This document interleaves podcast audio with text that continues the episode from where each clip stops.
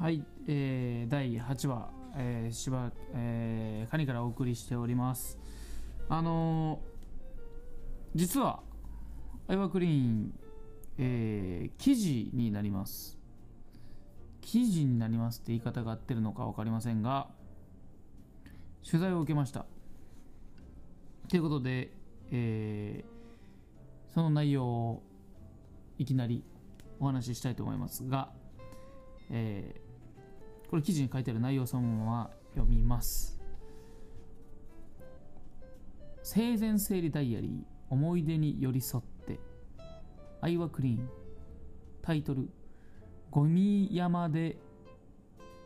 暮らす千人。決して怒らず蜂も懐く。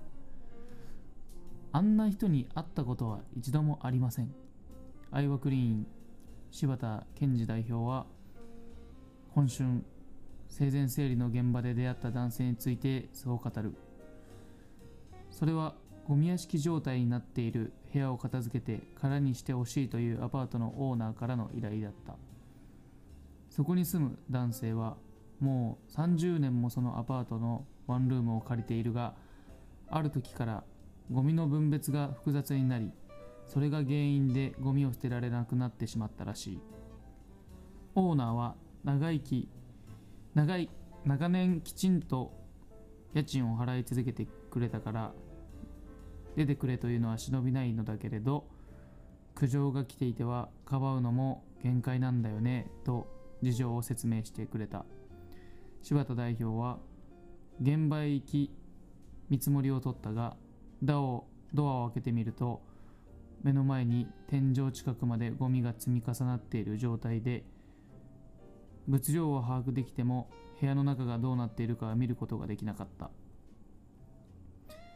天井には蜂の巣トイレもゴミの山。当日の朝スタッフ2人を連れて部屋に行きゴミを押し分けて入ったところ天井に蜂の巣が5個以上あって蜂が飛び回っていたのです。大量のゴキブリもいて我々の首や顔に飛んできました。数多くの現場を経験しているスタッフも恐怖に震えていた。ところがもっと驚いたことにその声を聞いて60代と見える男性がガサゴソとゴミの山の上から降りてきたのだ。それが部屋の住人だった。蜂は男性になれ懐いているようで男性のことは誘おうとしなかった。現場はトイレの中までゴミがびっしりと詰まっており男性は外で用を足しているんだという。さらに男性が保有する2台の車のうち1台もびっしりゴミが詰まったゴミ車と化していた。ゴミを整理していくと仕事の表彰状が出てきました。仕事もできるしお金もあるのです。沖縄出身の方でそのそそのせいか決して怒らず穏やかで世話をかけてごめんねと昼食代まで渡してくださいました。ゴミの山に住んでいてゆったりしていて仙人みたいな人でしたねと柴田代表は語る。ゴミ部屋の凄まじさと浮世離れした男性の姿が忘れられず今でもあの人はどうしているんだろうと思い出すことがあるのだという、えーというね記事がもうすぐ出るんですけども。先読んじゃったんですけどこれ大丈夫かな？あの実際、えーこういう経験をさせてもらって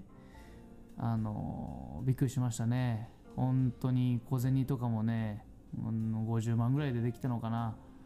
まあ推定ですけどバケツ何杯分でできたか分かりませんですけど、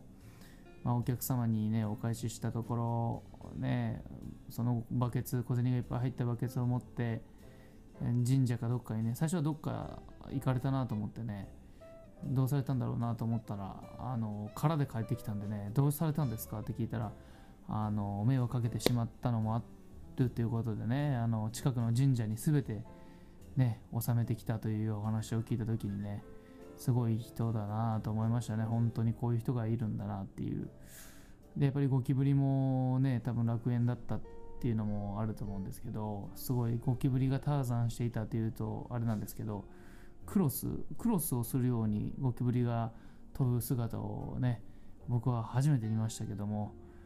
ね、すごかったですね。いいいい経験になりました本当に。あの人もねあの最終的にはテレビだけ残してねちょっとの期間だけテレビでね、えー、テレビだけは見たいということであのいろいろセッティングとかもした思い出がありますね。はい。ちょっとこの何て言うんだろうな。こういう第8回は今までの回とは違って仕事のちゃんと経験した話をさせていただきました。ね。